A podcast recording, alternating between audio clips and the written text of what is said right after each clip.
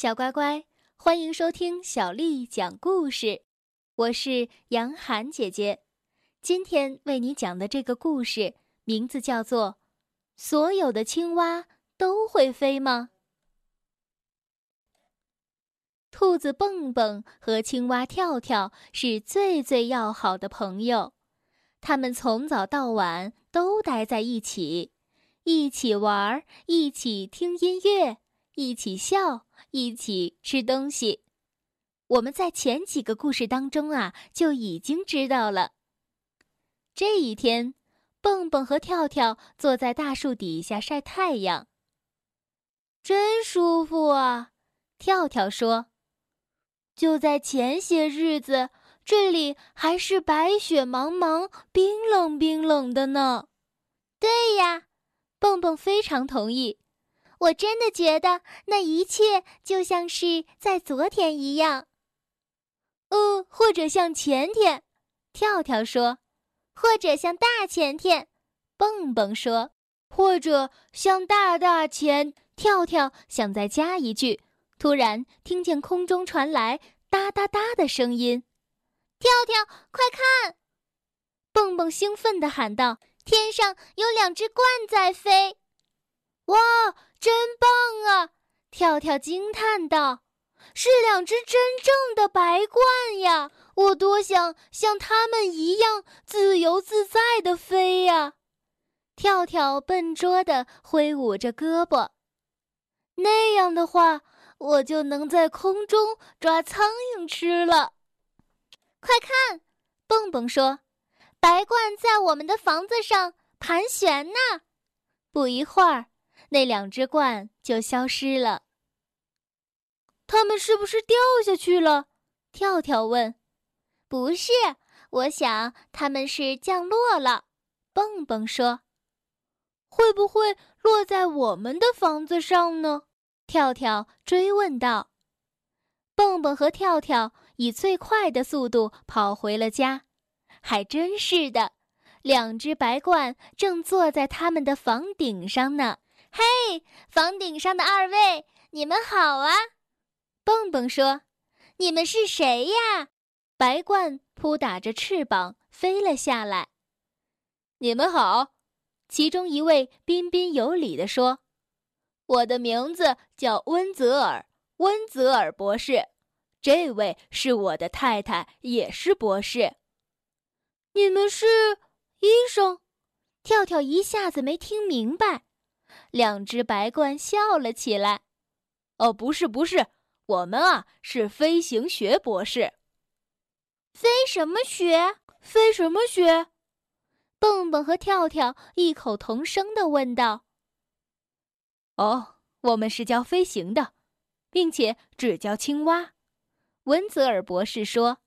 “是啊，特别是大大的、胖胖的青蛙。”博士太太补充道：“哇，太棒了！”跳跳兴奋地嚷道：“我会游泳，会潜水，会跑，会跳，就是不会飞。”那你正好来跟我们学呀！”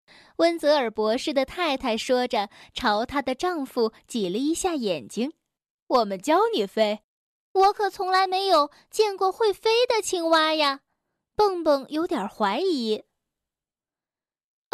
在非洲，我们总是在非洲过冬的。温泽尔博士说：“那里所有的青蛙都会飞，都是我们教的。”跳跳兴奋地拍着手问：“什么时候才能开始上天飞呢？嗯，飞行学的课马上就要开始了吗？好吗？”他简直等不及了，恨不得立刻就能飞起来。哦，不着急，慢慢来。我们飞了很远的路，已经很累了。如果你们允许的话，我们想在你们的房顶上过夜。”温泽尔太太说。温泽尔博士已经拿出了一个充气鸟窝，往里面充气了。明天一大早，你就可以上第一堂飞行课了。哦，太好了，太好了！跳跳欢呼起来。他已经眼巴巴地盼望着明天快点到来了。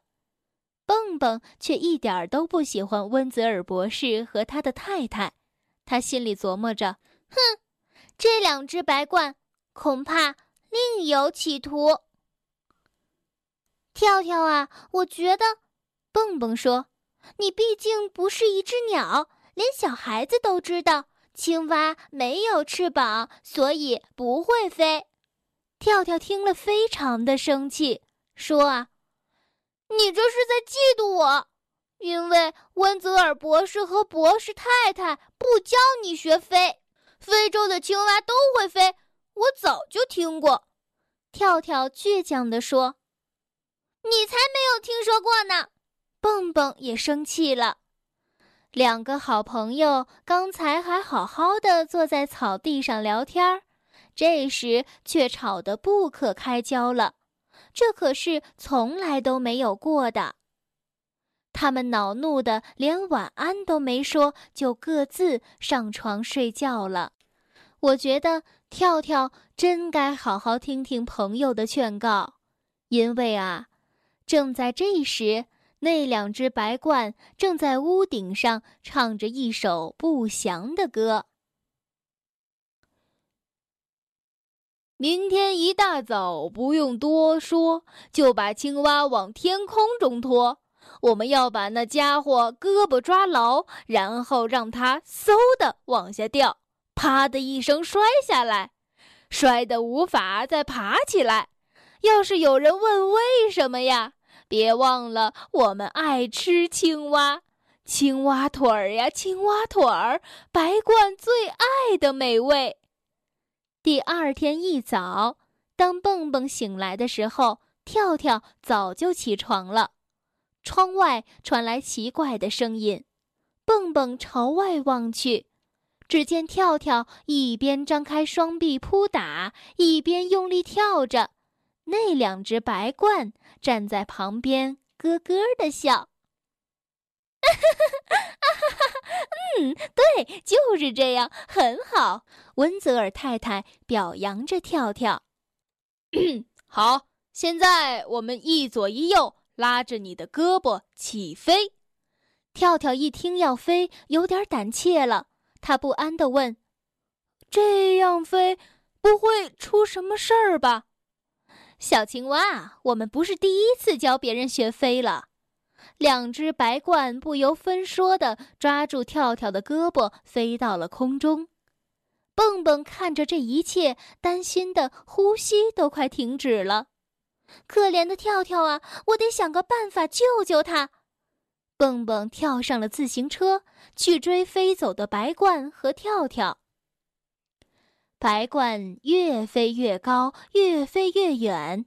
骑自行车的蹦蹦不得不越过田野，跨过障碍，最后冲上了延伸向钟塔的那条路。跳跳在空中害怕的直发抖，“哦，让我下去，让我下去！”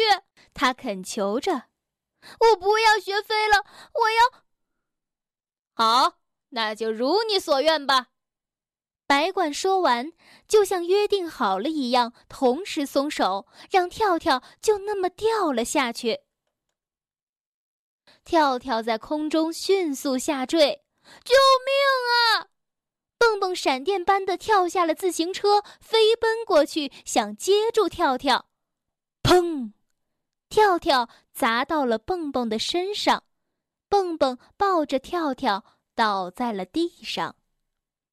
突然之间，一切变得很安静，只有远处的几只鸟偶尔发出声音。过了好久，终于听到了蹦蹦和跳跳的呻吟声。“你受伤了吗？”